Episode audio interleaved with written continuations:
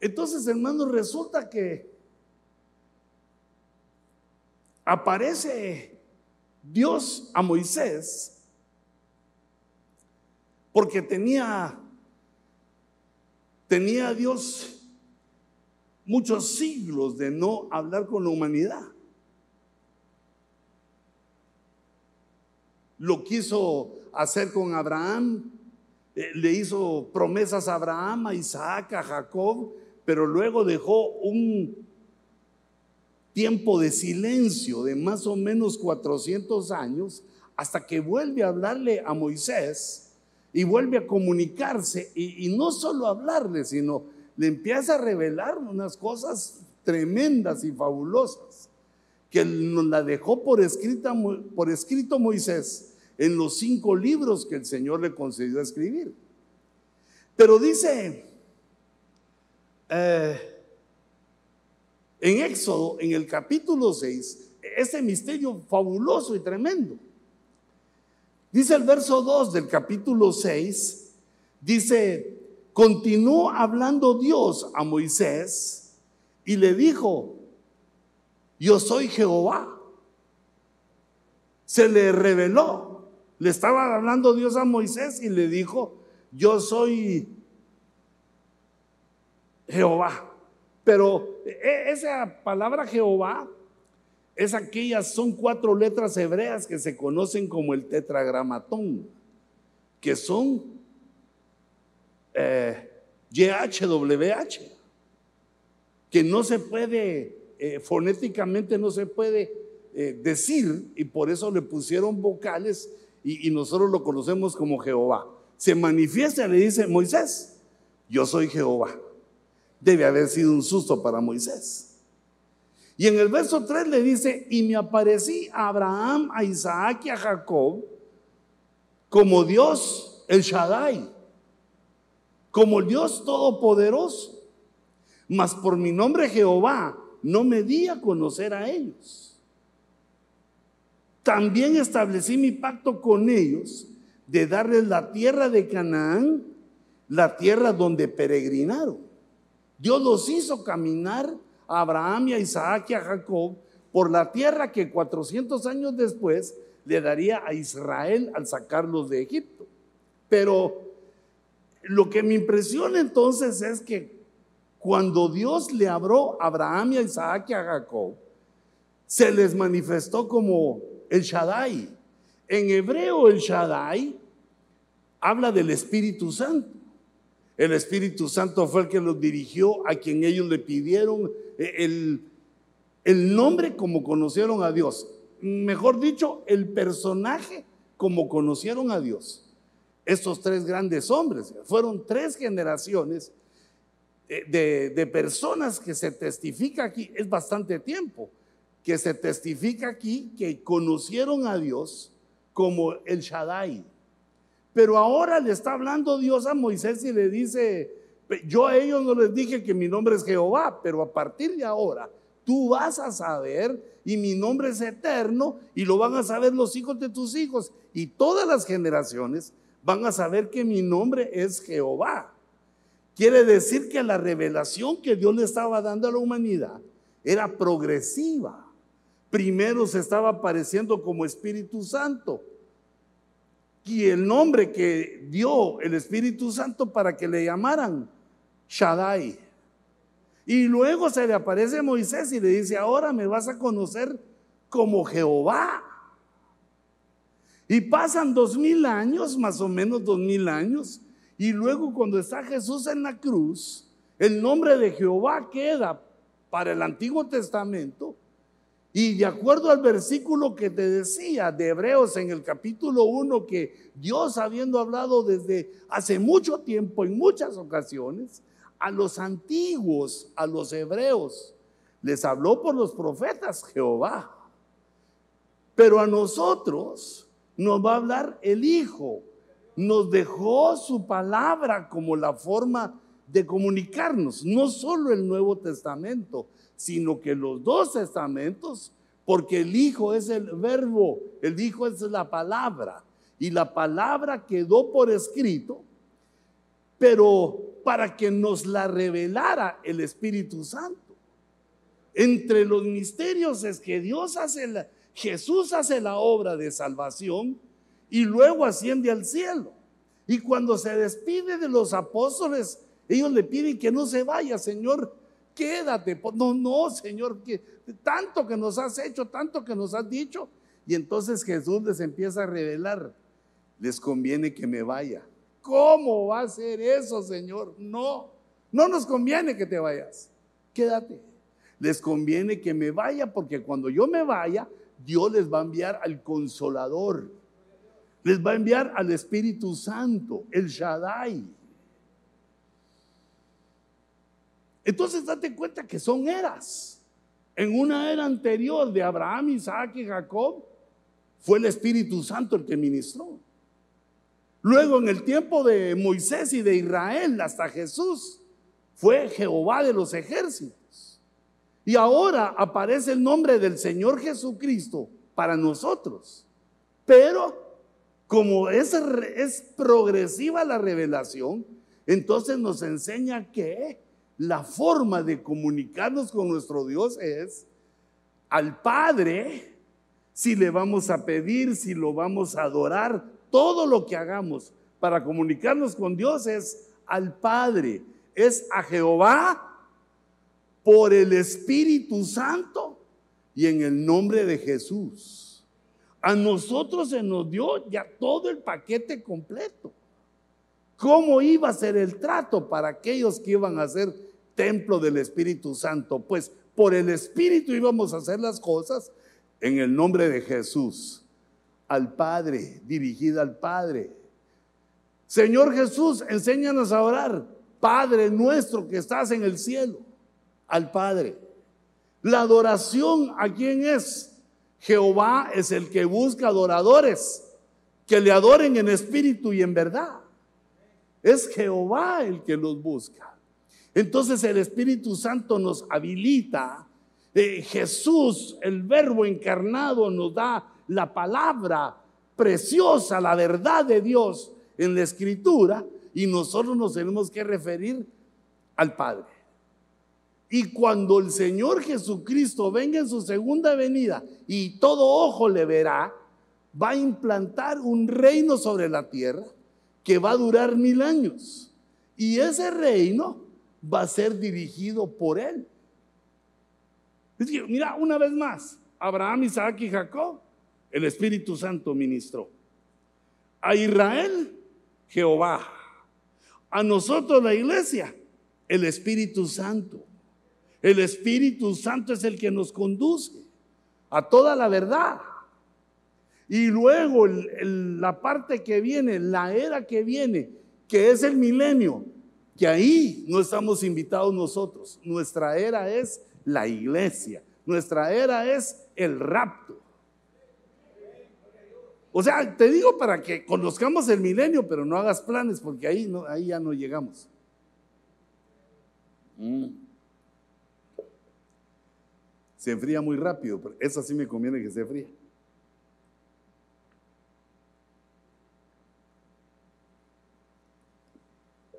Tanta agua afuera, yo la quiero para adentro. Entonces, hermanos, resulta que Mm. ese misterio lo revela, eh, digamos, la palabra de Dios y los apóstoles, los evangelistas, los cinco ministerios.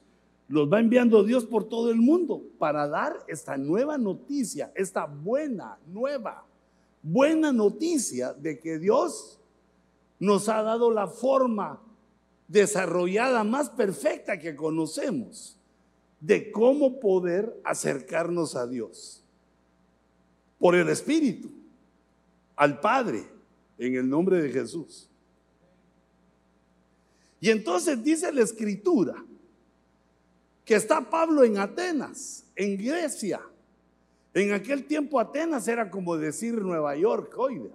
Atenas era la parte cultural de todas las naciones conocidas era la parte más, eh, eh, fina, digamos, de, tradiciones finas y, y educadas. Y entonces el apóstol Pablo llega a esa ciudad, allá a Atenas. Y cuando estoy leyendo se me hace que Pablo no conocía. Y entonces lo llevan a un lugar que se llama el Areópago. El Areópago era una especie de parque amplio donde, donde se reunían los atenienses a filosofar, a platicar, a hablar de cosas, de pensamientos, de ocurrencias, de teorías, de tesis, de cosas que aquellos grandes hombres, siempre reconocidos los griegos por muy inteligentes y de hombres de características geniales. Y entonces cuando Pablo se acerca ahí para, para ver qué, qué había, la parte famosa de Atenas, el Areópago, se acerca ahí y ve que toda la gente lo que quería, la gente que ahí se reunía, querían oír cosas nuevas. La, novedad, los descubrimientos, lo último, querían ser querían conocer lo último para estar, digamos, al día. Y entonces de pronto se pone de pie Pablo, ahí en el Areópago, y, todos se le quedan viendo y dice, bueno, el hebreo quiere decir algo, ¿va? pues habla. Y entonces entre las cosas que dice, les dice Pablo, vosotros los griegos sois hombres muy religiosos he pasado eh, por varias partes aquí de este areópago tan, tan hermoso, tan, tan bien hecho, y me he dado cuenta que tenéis inscripciones para gran cantidad de dioses. Hay altares por todas partes, dioses por todas partes, y, y, veo que sois muy religiosos. Pero hay uno que me gustó más, hay uno que me impresionó más porque en ese altar había un rótulo grande que decía, este altar es dedicado al Dios no conocido. Mira lo que maravilló a Pablo, que en la inteligencia de los gentiles, la inteligencia de los griegos, se daban cuenta que por mucho que pensaran, quedábamos chiquitos ante la grandeza del Dios que había creado todas las cosas. Vosotros sois muy religiosos y pensasteis también en agradar a aquel Dios que es desconocido. Y de ese, ese es el Dios del cual yo quiero hablaros, del Dios desconocido. Y ese Dios desconocido es el Espíritu Santo, porque Jehová había, se había glorificado Todas las naciones sabían que Israel había salido de Egipto con brazo poderoso, abriéndose los mares, haciendo grandes maravillas, destruyendo el imperio egipcio a su salida, su ejército, el ejército eh, egipcio. Todos, todas las naciones sabían las grandezas de Jehová de los ejércitos, cómo los había conducido en el desierto. Si lo sabemos nosotros, hermano, cuatro mil años después. Y todavía sí cantamos las hazañas de Jehová al sacar a su pueblo de Egipto, porque Dios hizo esas hazañas precisamente para que lo conociéramos, para que pudiéramos cantarle, para que pudiéramos decirle que así como cantábamos hoy, que eres excelso, grandioso. No, no, no llega a nuestra mente imaginar.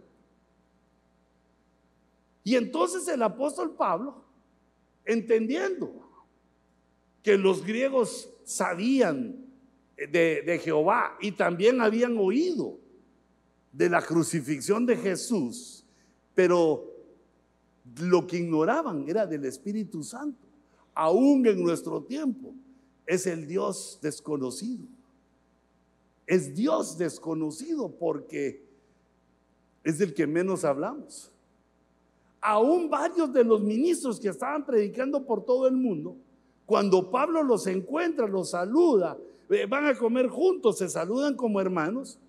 Y Pablo los ve algo raros, los ve algo carnales, los ve algo raritos. Y les pregunta, ¿fuiste bautizados? Sí, nos bautizaron en agua. Y en fuego hemos sido abundantemente bautizados porque hemos sido perseguidos.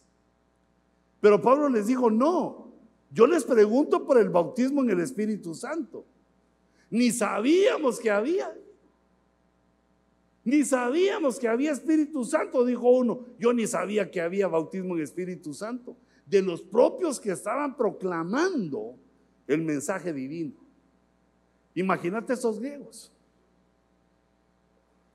Eh, entonces yo quisiera que, que supieras, no, no, que supiéramos que ya no fuera el Dios desconocido, sino que sepamos que nosotros que hemos venido a Cristo, es el Espíritu Santo el que habla en nuestro corazón cuando sentimos las alarmas, cuando se acerca el pecado, el peligro, el engaño, se acerca a tu vida. Hay algo que por dentro te avisa, te, avisa, te dice, e, es un lenguaje espiritual que no podemos definirlo bien con palabras. Pero uno siente que algo le está diciendo, eso no. Yo, no sé si, ya, ya, claro que lo ha sentido. Lo que pasa es que uno en ese dice, no, son mis nervios, sigo adelante.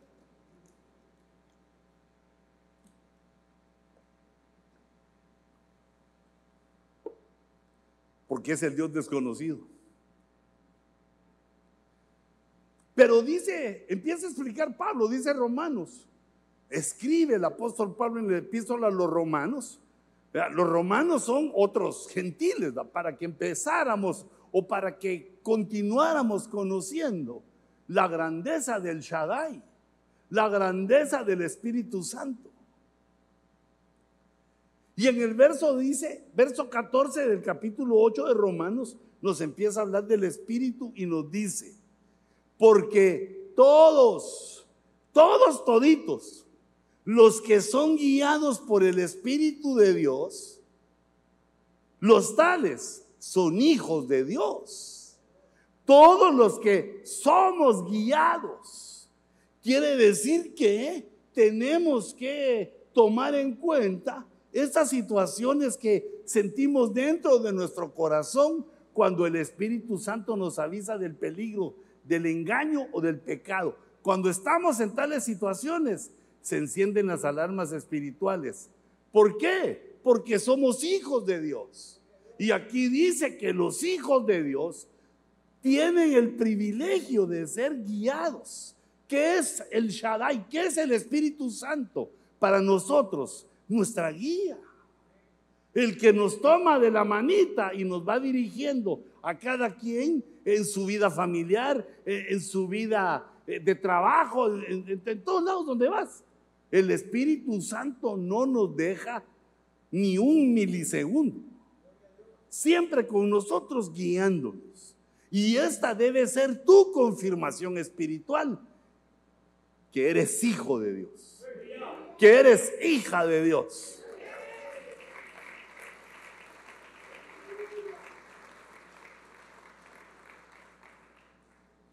Y dice también, dice que nosotros no hemos recibido un espíritu de esclavitud. No hemos recibido un espíritu de esclavitud. Porque el que es esclavo es esclavo de aquello que lo domina. Pues ahora la esclavitud es de otra manera. Esa esclavitud espiritual nos explica el apóstol Pablo que somos esclavos de lo que nos domina. Cuando nos domina el pecado, somos esclavos del pecado. De ese pecado que nos domina, nos hace sus esclavos. Pero dice, dice Pablo, que a los hijos, que a nosotros, no se nos dio ese tipo de espíritu. No se nos dio un espíritu de esclavitud. no habéis recibido un espíritu de esclavitud, porque el espíritu de, esclavitud nos regresa al temor, al miedo, porque el pecado tiene como consecuencia el miedo. Perdemos la confianza en aquellas promesas que Dios nos ha dado y viene el miedo. Sino que nos ha dado un espíritu de adopción. Fíjate, no de esclavitud, sino que nos ha ministrado un espíritu de adopción para que sintamos que somos hijos de Dios. Es un espíritu de adopción, quiere decir que nos toma Dios como hijos. Nosotros en nuestra cultura occidental adoptamos o, o, tenemos esa actitud de adopción cuando encontramos a un niño que no tiene padres, un niño que ha quedado huérfano se busca quien lo pueda adoptar como hijo. Pero eso es en nuestra cultura. Los hebreos no son así, sino que los hebreos adoptan a sus propios hijos. En aquella fiesta del Misbah, la fiesta cuando los hijos cumplen 13 años, esa es la fiesta en la cual el padre adopta a su propio hijo. Ya pasó el muchacho, pasó 13 años con su madrecita y ya ella le enseñó las cosas que debe de saber de la ternura, del amor, del respeto a la mujer, de cómo hacer un par de huevos revueltos con frijolitos que no se muera de hambre. Ya ya le enseñó a la mamá cosas, a hacer su cama, a bañarse, etcétera. Pero a partir de los 13 años, el muchacho viene con su padre. El padre lo adopta en esa fiesta, en esa fiesta y le empieza a enseñar ya las cosas de hombrecito. Le empieza a enseñar el trabajo que hace su padre, lo adopta. Y eso que hacen los hebreos es una sombra de lo que Dios hace con nosotros. Cuando nos convertimos a Dios, nacemos de nuevo, entonces Él nos adopta y nos da un espíritu de adopción como hijos. Y por eso es que nuestro corazón sale a decirle, Padre, Padrecito, papito. Abba, Abba Padre, dice en griego, el capítulo 8 de Romanos. Es decir, que no es una invención nuestra que le querramos decir Padre, sino que es porque Dios nos dio un espíritu, nos ministró un espíritu de adopción, para que nosotros no solo sepamos que somos hijos de Dios, sino que ese espíritu fluya en nosotros. Por eso la mayoría de los cristianos tienen solo en la boca Padre, gloria al Padre, Padre Santo. Ah, ayúdame Padre. Llévatelo Padre. Cuando llega algo enojado del marido, llévatelo Padre. Pero no al cielo, solo llévatelo a otro lado. Todo esto, esto y más que escribe el apóstol Pablo es para que la iglesia no tenga al Espíritu Santo como el Dios desconocido, sino que sepamos qué es lo que hace el Espíritu. Nos guía, nos fluye, eh, fluye en nosotros con ese espíritu de adopción. Dice el verso 16 el Espíritu mismo da testimonio a nuestro espíritu de que somos hijos de Dios. El Espíritu Santo da testimonio al espíritu humano. El Espíritu Santo da testimonio a nuestra conciencia. El Espíritu Santo se comunica con nosotros. El Espíritu Santo le da testimonio a nuestra conciencia cuando hemos hecho algo malo, cuando estamos planeando algo malo, cuando el pecado está procurando involucrarnos. El Espíritu Santo le habla a nuestra conciencia y le habla a nuestro espíritu porque eh, eh, el trabajo del Espíritu Santo, la función que Él mismo se asignó para nosotros es que nos dé testimonio. Nadie más que nosotros mismos podemos oír ese testimonio. Por eso cuando lo queremos trasladar a otros, no, no, no resulta, no se puede. Porque el testimonio que el Espíritu Santo da es a nosotros mismos y los demás, por más que hagan, no se pueden enterar. Es misterioso.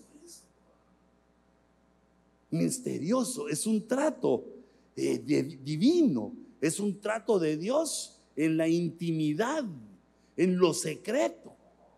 Porque el reino de los cielos que se nos manifiesta actualmente, la apertura del reino de los cielos comienza invisible, en secreto, para que todo sea por la fe, todo sea porque lo creemos, lo recibimos y vamos en pos, vamos caminando a favor de eso.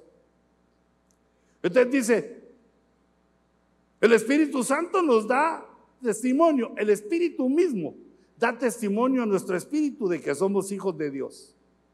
Y si somos hijos, también herederos, porque ¿quién hereda si no los hijos?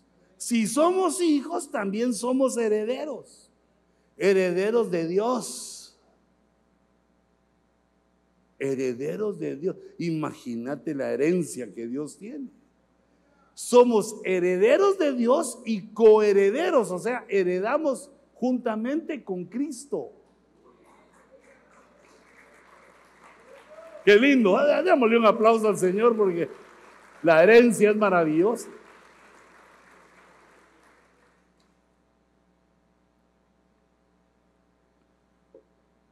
Y ahora debemos conocer otra parte de, de lo que ocurre mientras estamos siendo dirigidos, mientras el Espíritu nos da testimonio, mientras abre nuestros ojos para que veamos que somos hijos y hay una gran herencia para nosotros.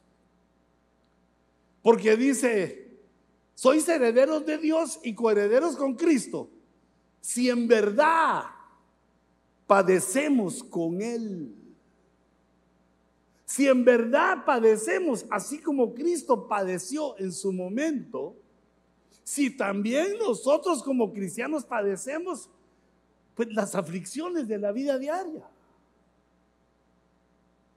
Es la herencia que Dios le ofrece a los hijos, pero bajo la advertencia que en este tiempo, mientras llegamos al reino de los cielos, va a haber padecimientos. Y explica que estos padecimientos son la meta, el objetivo, para que también nosotros seamos glorificados. Así como Jesús fue glorificado, nosotros también como hijos recibiremos nuestra herencia y parte de ella es la glorificación. Ay, hermano, mira, mira lo que Dios hace con cada uno de nosotros en lo individual. Solo con darnos una bañadita. Una bañadita peinadita, bueno, los hombres una rasuradita y bueno, una arregladita, uno cambia. ¿No te has dado cuenta? Ah, que entras a la ducha, te bañas bien, te peinas, loción, te echas todo. Y cuando te ves en el espejo, dices, aleluya. Qué obra maestra la que Dios hizo conmigo. ¿A que sí? Mejora uno. Ya cuando uno está peludo y barbudo, va al barbero y le da una recortadita. Bueno, a mí se me pasó la mano, pero la cosa es que eso vuelve a crecer, ¿verdad? Pero una recortadita y uno queda como nuevo. Después un baño para quitarle todos los pelitos que quedaron por ahí, como nuevo. Pero no solo es eso lo que Dios quiere, sino que Dios lo que está esperando es que nosotros vayamos siendo transformados hasta llegar a ser glorificados. Así como Jesús fue glorificado. Jesús que es la cabeza de la iglesia la iglesia también va a llegar a ser gloriosa, glorificada, para obtener y para participar de la naturaleza divina. Es una gran herencia la que Dios nos ha dado a los nacidos de nuevo. No solo ser el templo del Espíritu, sino que llegar a ser glorificado. Por eso dice, si padecemos con Cristo, si padecéis con Él, también seréis glorificados como Él. Hermano, que esa palabra te resuene cuando estés en las aflicciones, porque las aflicciones vienen cuando ya no estás aquí. Las aflicciones vienen cuando estás solo, no hay quien te aconseje, no hay quien te mire. Recordá esta palabra que si padecemos con Cristo, si padecemos y nos mantenemos firmes, también como parte de la herencia seremos glorificados. Ahora entonces, hermanos, esto es lo que nos enseña, una de las cosas que nos enseña Pablo, pero el otro que es experto en Espíritu Santo es Job. Porque Job vivió, aunque en otro lugar del planeta, pero vivió, vivió en el tiempo de, de Abraham, de Isaac y de Jacob. Quizá hasta antes de Abraham. Job es el más antiguo de todos los escritores que hay en la Biblia.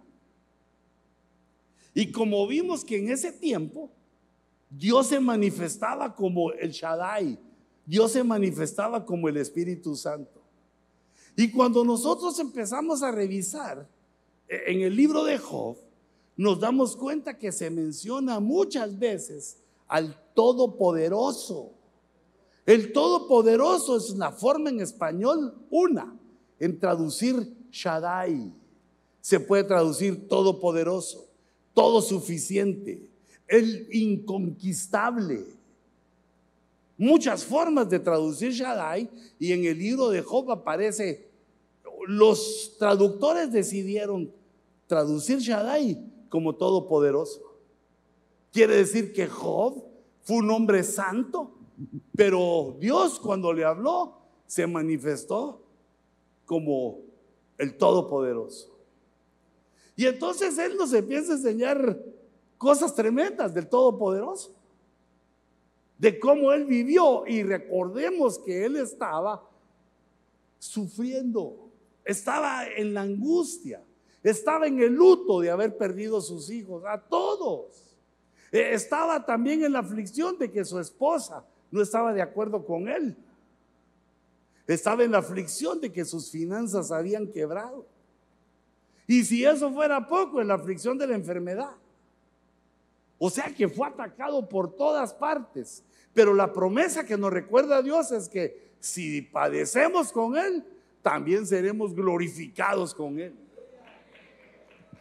Hay que aguantar, hermano, en el nombre de Jesús. Recibe la fuerza del Espíritu de Dios, la fuerza del inconquistable, del Todopoderoso sobre nosotros para resistir las aflicciones que trae la vida. No hay cómo quitárselas sino solo entendiendo cuál es el origen de la aflicción y atacando el origen, se va. Entonces dice joven en el capítulo 5 y verso 17, dice, he aquí, dice, cuán bienaventurado es el hombre a quien Dios reprende. Ahora, antes de que sigamos hablando de Job, Recordate que Job estaba engañado porque él pensaba que Dios le había enviado el sufrimiento. Él pensaba que la enfermedad Dios se la había enviado, que Dios había matado a sus hijos, que todo había influido en su esposa. Pues ya cuando Job enojado le dice, como una de las mujeres insensatas has hablado.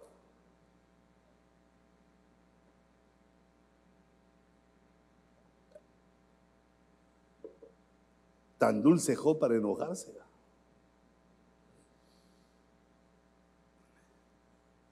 Job pensaba que Dios le había mandado esas plagas. Pero el libro de Job nos explica que no, que el que lo pidió para zarandearlo fue el diablo, que el Señor lo reprenda. Y que Dios accedió porque iba a ser una prueba para comprobar que Job era fiel, que es una de las situaciones, hijito amado, cuando estás sufriendo. No, no te digo que yo quisiera sufrir por ti, porque yo tengo también la mía. Todos tenemos nuestra cuota. Pero pensá siempre en esto. Dios lo permite porque te está probando.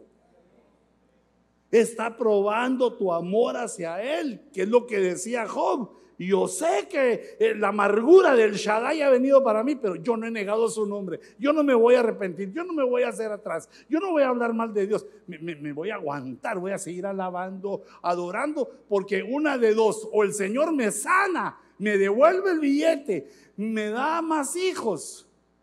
Y si más hijos, una esposa también va, se necesita. O que me mate. Pero yo en él espero. Y le dijo, Señor, aunque me mates, en ti espero, porque tenía los ojos puestos en la herencia, en el reino, en lo que está más allá de la vida biológica. No te rindas. No te rindas, hijita. Y sufrilo porque tampoco puede ser un insensible, hermano, decir como aquel loro famoso que no siente nada, sino que uno siente.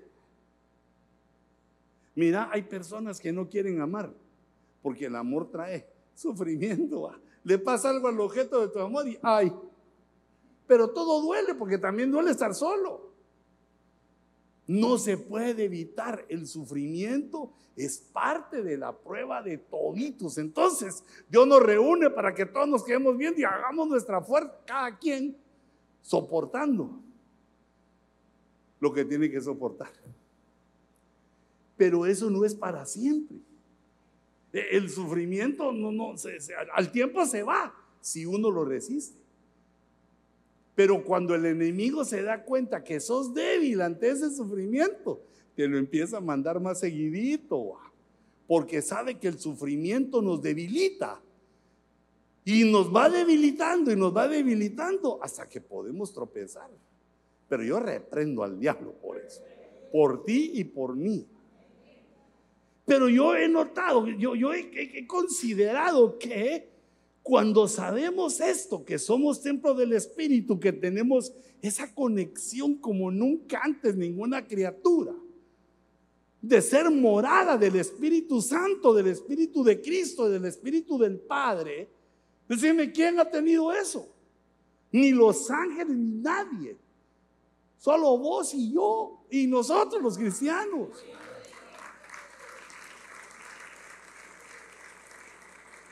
Eso lo ha hecho Dios para que soportemos la prueba.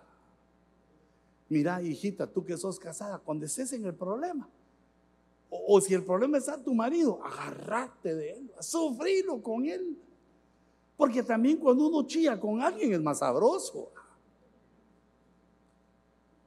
A, mí no se me olvidó eso nunca que oí de una, eh, de una dama que su esposo le estaba yendo mal con el dinero. Reprendo al diablo también por eso. Y qué feo es que le vaya uno mal con el dinero, pero te bendigo en el nombre de Jesús para que te vaya bien. Pero entonces se dice que el, cuate, de, repente, de, tanto ya sufrir que no tenía, lloró. Estaba ahí con su esposa. Esas son cosas que solo pasan en privado, solo pasan en la casa. Llegó ahí y llegó a la refri, se quería tomar un vaso de agua y solo un tomate había. Y entonces cerró, vio a sus hijitos, vio a su mujer y lloró. Aquel sentimiento que se le vino de impotencia, de no tener, de que no había trabajo, que no lo podía hacer. Chilló aquel hombre. Hijita, cuando un hombre llora, mm, tené cuidado, mejor ponerte del lado de él. Y así hizo, esa, hizo su esposa. Lo vio con aquel sentimiento y llegó y eh, por detrás lo agarró, lo agarró por detrás, lo abrazó. Lo más que pudo, porque no, no lograba totalmente ella hacer esa hazaña de abrazarlo, pero aunque sea un poquito hasta por aquí le llegó donde dar cosquillas. Y le dijo, no tenga pena, aquí estoy con usted. voy a ayunar para que no me dé mucha hambre y mañana hago tamales para vender. ¿Sabes que me dieron ganas cuando y ahora lo, hago, a veces hasta de broma, ¿va? pero en ese cuando me lo contaron, me dieron ganas de decirle a esa señora, señora, sí señora, bien hecho, porque aquel sintió más ricas sus lágrimas por el apoyo y también le dio fuerza para seguir buscando, porque si uno no tiene, ¿qué es lo que tiene que hacer? Pues seguir buscando. Se llora en la casa, pero se sigue buscando en la calle. Esa es una excepción, aquello que te he dicho, que un hombre no debe llorar delante de su mujer. A algunos no les gusta que eso, pero yo, yo creo que es lo sensato. Porque cuando un hombre llora muestra su debilidad y uno está para cubrir, para ayudar, para proteger. Por si ella es atacada, uno saca el kung fu. O por lo menos confundido, sale corriendo con ella.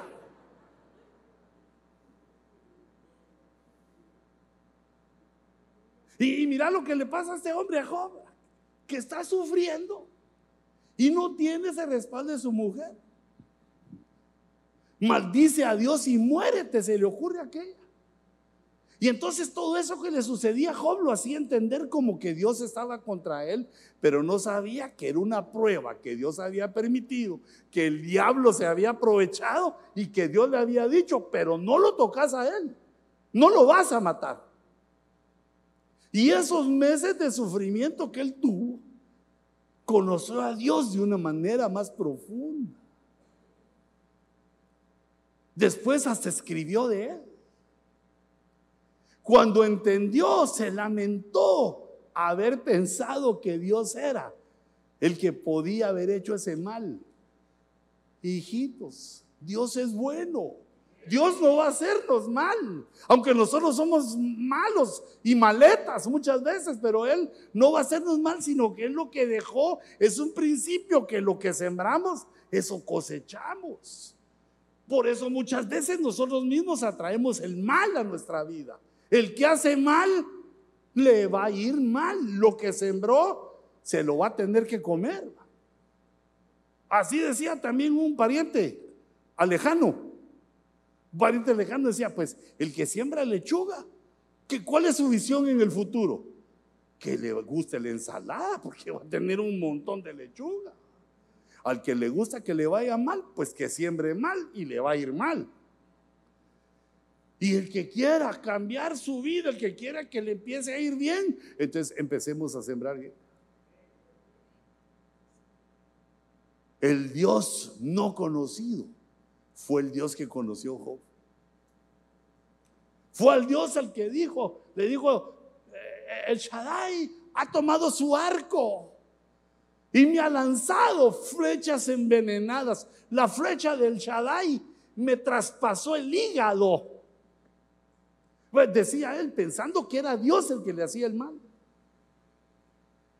Pero aquí en el capítulo 5 está diciendo, se está dando fuerzas él mismo, porque como no tenía su mujer, entonces él, dice, bienaventurado es el hombre a quien Dios reprende.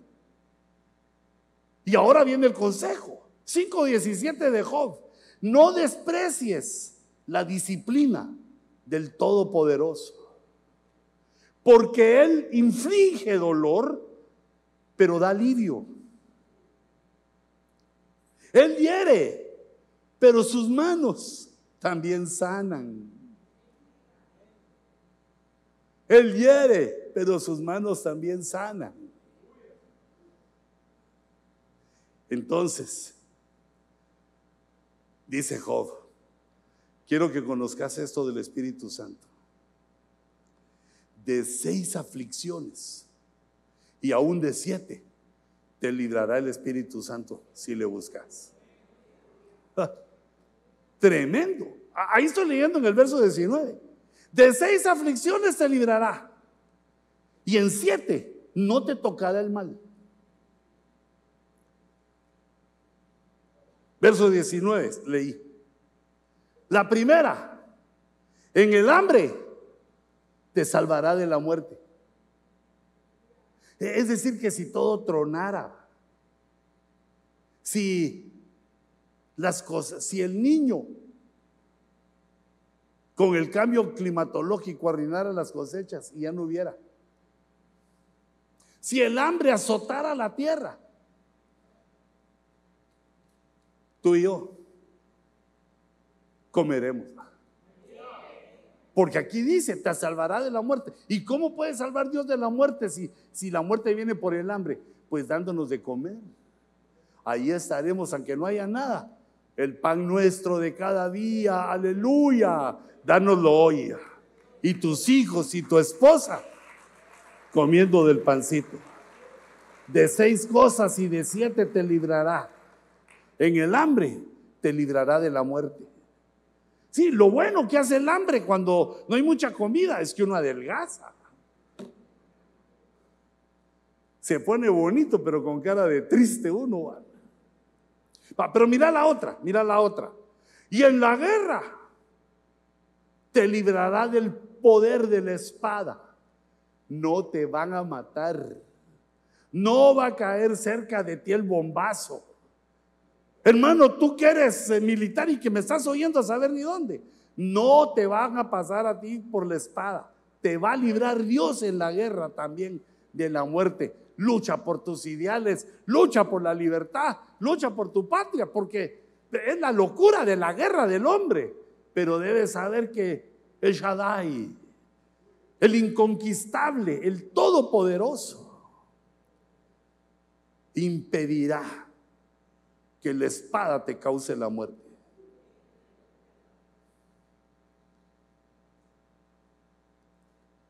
Esta sí que es tremenda. La tercera. Es en el verso 21. Dice, estarás a cubierto del azote de la lengua. Dios mío, pero ¿cómo es posible que la lengua es tan chiquita y aquí lo comparen con un látigo? Porque el látigo es largo. Alcanza el guamazo hasta alguien que esté lejos. El azote de la lengua es la murmuración, la mentira, el engaño, el chisme de cosas que se digan contra ti o contra mí. Mejor contra Miguel Ángel Bonarotti, que ese ya está más muerto que otra cosa. Quiere decir que una de las cosas que hace el Espíritu Santo es que nos cubre de ese flagelo, porque es doloroso cuando hablan de uno mal. Cuando hablan de uno bien es bonito, pero cuando hablan mal de uno. Pero es una de las cosas que nos cuida del azote de la lengua. Y si te dan un azotón por ahí, aguantate. No devolvás hablando mal de los otros. Porque si uno siembra chisme, ¿qué va a cosechar? Chirmol, eh, digo, chismosos también.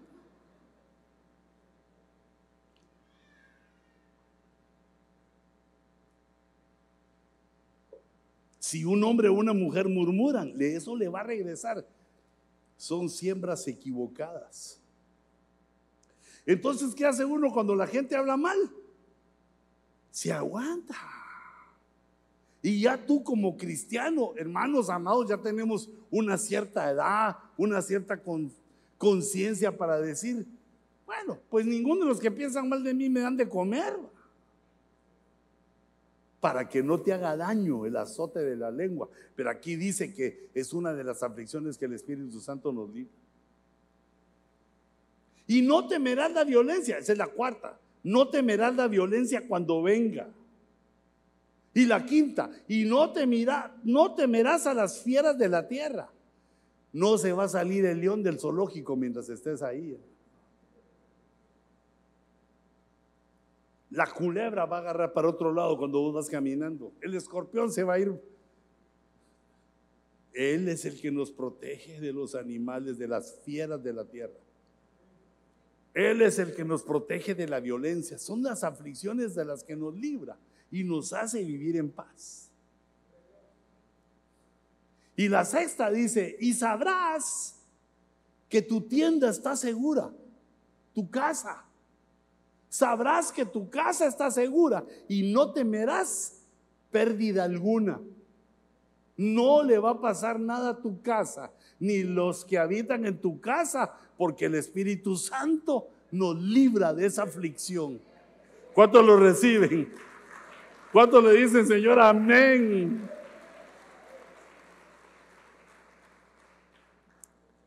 Y la séptima dice, también sabrás que tu descendencia será numerosa. Vas a tener hijos, nietos, bisnietos, hasta tataranietos. No van a sufrir menoscabo tu descendencia, porque el Espíritu Santo está sobre nosotros. Fíjate lo que le está diciendo Dios a Job, porque sus siete hijos, hijos e hijas, habían perecido, habían muerto en un solo día. Y ahora Dios le está dando estas promesas. Yo soy el Shaddai. Yo soy el que te protejo. De estos siete azotes te protejo. Y él lloró y dijo, pero Señor, lo que me estás prometiendo. Y mi casa fue destruida y mis hijos fueron aniquilados. Y entonces dice la Biblia, ¿acaso tuerce Dios la justicia? ¿O tuerce el Todopoderoso lo que es justo? Le dice uno de los amigos de Job, si tus hijos pecaron contra Dios, entonces Él los entregó al poder de su transgresión. Job, si tú buscaras a Dios e imploraras la misericordia del Todopoderoso, aquí es, si tú buscaras a Jehová, si tú buscaras al Padre, y clamaras e imploraras por la misericordia del Todopoderoso, si fueras puro y recto, si obedecieras lo que Dios dice, ciertamente el Shaddai se despertaría, ahora mismo se levantaría a tu favor y restauraría tu condición. Si te vuelves al Todopoderoso, será restaurado. En ese tiempo la restauración era en el trato con el Espíritu Santo. Y ahora, ¿quién es el que nos restaura? ¿Quién es el que nos va dirigiendo? El Espíritu Santo es el que nos lleva, nos dirige, nos llena de su Espíritu, nos bautiza. Y le dice el amigo de Job, ¿qué beneficio tiene el Shaddai de que tú seas justo? ¿Qué gana Dios con que tú seas obediente? ¿O, gana algo si haces perfectos tus caminos? Dios no gana nada. Dios sigue siendo Dios. Pero si tú te vuelves al Todopoderoso, nosotros debemos conocer al Dios desconocido y volvernos a Él, saber que el que nos va dirigiendo, hablarle, dejar que nos enseñe. Cuando estemos en las pruebas y en las aflicciones, tenemos que ver, decirle Espíritu Santo, enséñame cuál es la lección que debo aprender. Enséñame dónde debo tomar la fuerza para resistir esto. Nosotros tenemos la opción, el derecho, el mandamiento de hablar con el Espíritu Santo. Y dice, si te vuelves al Espíritu Santo, si te vuelves a Shaddai, será restaurado. Uno, si te vuelves. Si alejas de tu tienda la injusticia, tu tienda es tu casa. Ay, que el Señor nos perdone todas las injusticias que hemos cometido. Pero mira el consejo que nos da. Si alejas de tu casa la injusticia, no estés a favor de la injusticia ni hagas cosas injustas, no, no lo permitas. ¿Por qué? Es una situación que hacemos para decirle, Espíritu Santo, así como te conocía Job, que tú te agradas cuando alejamos de la casa la injusticia. Bueno, habían varias cosas que hacer para restaurar, para volverse al Espíritu Santo. Y una es sacar de nuestra casa la injusticia. Y también la iglesia en nuestra casa sacar de nuestra iglesia la injusticia. Que todos participemos y colaboremos para que la justicia de Dios reine, campee, esté en la casa que Dios nos ha dado para adorarlo. La tercera es un poco difícil. Dice, ya ahorita nos despedimos. Si pones tu oro en el polvo y el oro de Ofir entre las piedras de los arroyos, es decir, si menosprecias tus riquezas, porque algo cuando se ponía en el polvo quería decir que estaba humillado. Porque si tú tenés, eh, digamos, un lingote de oro, no lo pones en el polvo, lo tenés bien lustradito. Y compras una caja fuerte o lo pones bajo tu colchón en la almohada. Pero aquí dice, pone en el polvo tu oro. Tu oro de Ofir, que es el oro más fino ponerlo entre las piedras del arroyo, quiere decir, no que tires tu riqueza, menospreciala. Ponerla en el correcto lugar. La riqueza, toda la prosperidad, las bendiciones que Dios te ha dado, ponerlas en el correcto lugar, porque todas las riquezas de la tierra son para vivir en el polvo, entre el polvo. Son para vivir aquí y aquí se van a quedar. Nada nos podremos llevar de la tierra. Si morimos, nada podemos llevar de la tierra. Y si el Señor viene en el rapto también, nada podemos llevar de la tierra. No te vas a querer llevar tu caja fuerte, ni tus vestiduras más finas. Todo lo de la tierra aquí se queda. Si menosprecias, si pones en el lugar del polvo tu oro, si alejas la injusticia, si te vuelves al Todopoderoso, entonces el Todopoderoso será para ti tu oro y tu plata escogida. Y entonces te deleitarás en el Todopoderoso y alzarás a Dios tu rostro. Orarás a Él y Él te escuchará y cumplirás tus votos a aquellas promesas que uno le hace, ah, Señor, necesito tal cosa, te ofrezco esto, voy a hacer esto para agradarte y que me des lo que te pido. Hago un voto. Mira lo que ocurre cuando el Espíritu Santo está con nosotros. Él se vuelve nuestra riqueza. Se vuelve nuestro deleite, nuestro deleite. Y cuando hablamos con Dios, nos escucha y nos ayuda.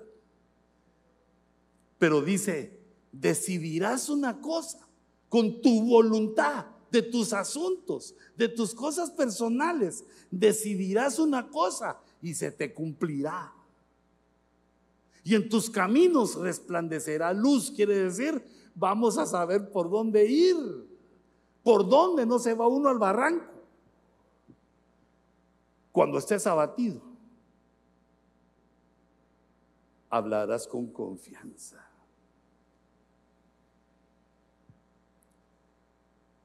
Ese es el Dios. El Espíritu Santo es el Dios que menos conocemos y es al que hemos sido entregados para que nos conduzca al reino de los cielos. Ponte de pie un momentito.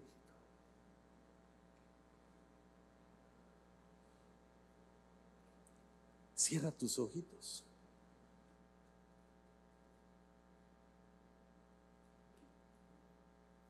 Este es el Dios que quiere llenarte. Es el Dios que quiere bautizarte, que quiere dirigirte.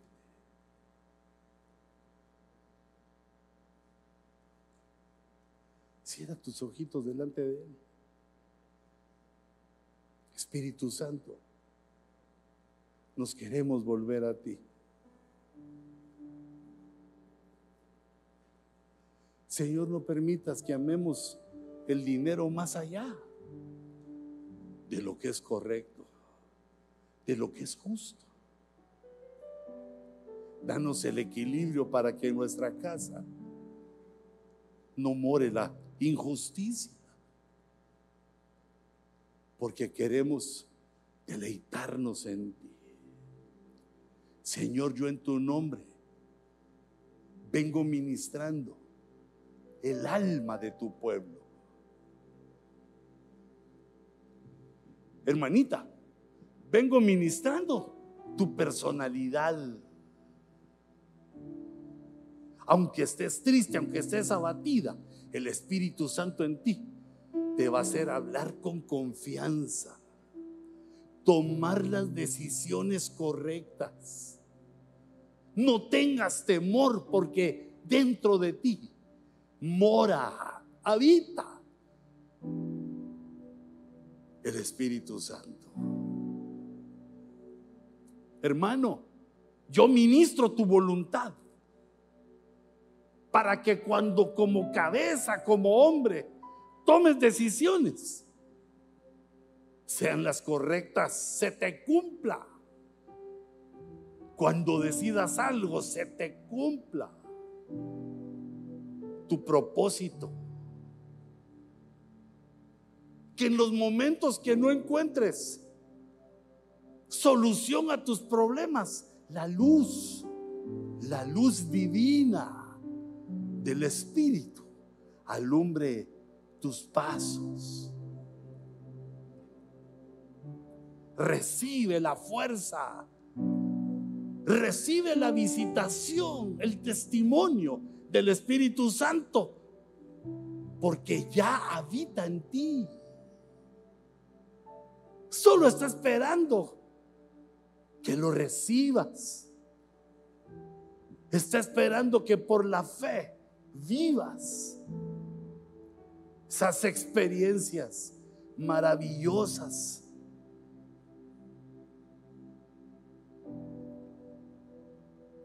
Recibe esta fuerza a tu voluntad, a tu personalidad, para que actúes con decisión, para que seas escuchado en tus peticiones. Y también, de varón de Dios, aunque estés afligido, que tus palabras sean con confianza, con decisión sabiendo que Dios está contigo.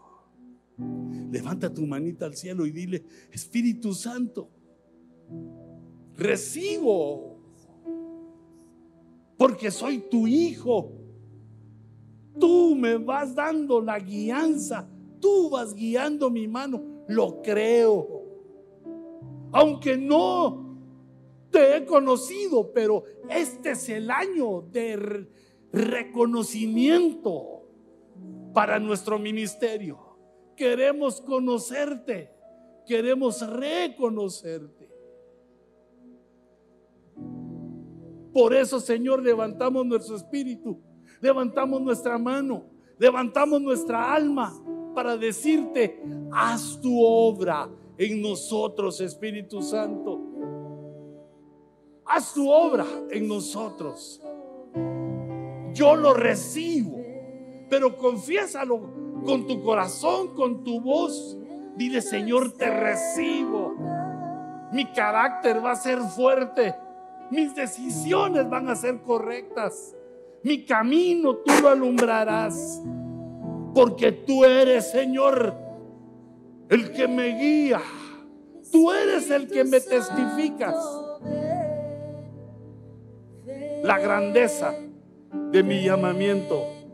Espíritu Santo, ven. Con tus ojos cerrados.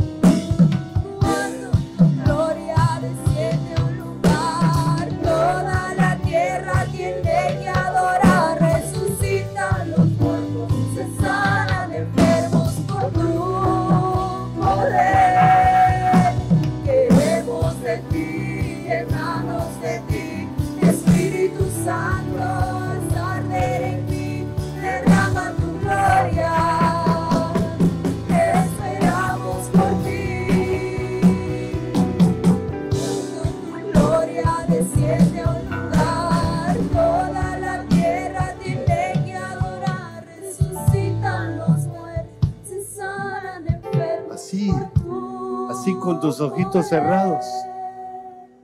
Así con tus ojitos cerrados. No pierdas esa comunión con el Señor.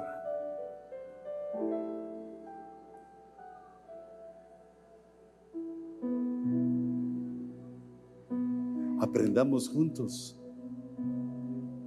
este coro que está en el Salmo 145, pero para que lo leas después, en la versión Reina Valera 60, así con tus ojitos cerrados. Sigamos la canción de Jehová, sigamos el canto para aprender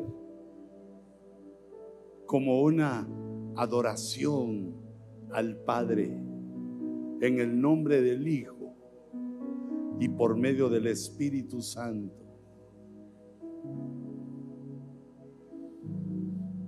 Cierra tus ojitos para que puedas memorizar mejor sin la distracción. Aleluya.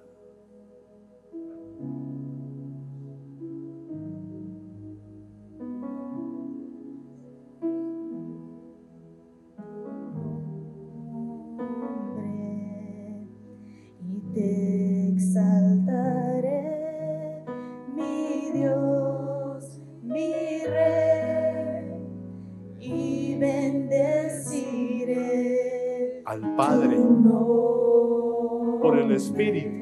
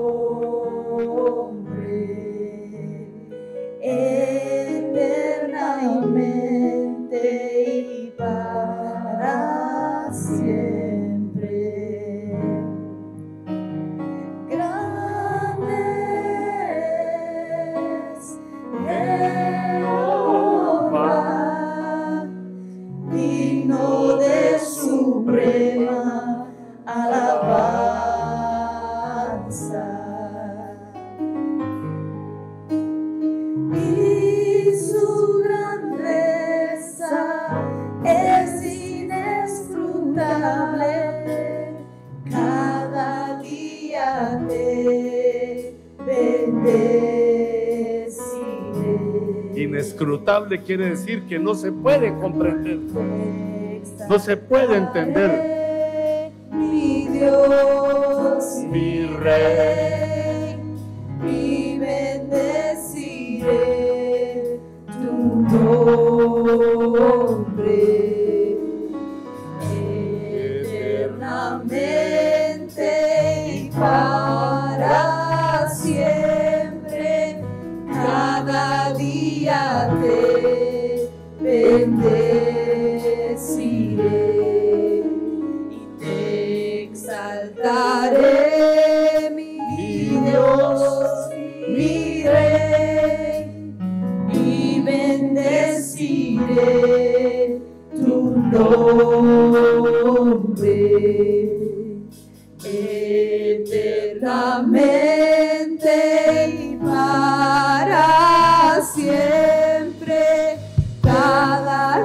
Fíjate, vende.